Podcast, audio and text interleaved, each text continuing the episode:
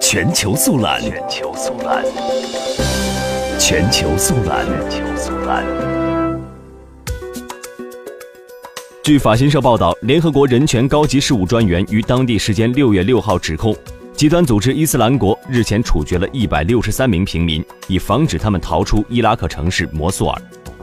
联合国人权高级事务专员扎伊德·侯赛因在联合国人权事务会开幕时表示，六月五号，其同僚向他报告，伊斯兰国极端组织此前枪决了至少一百六十三名平民，以防止他们逃走。被杀害的伊拉克男性、女性和儿童的尸体横尸于摩苏尔城西的阿希拉地区街头。他还补充说，其同僚也收到了当地有人失踪的报告。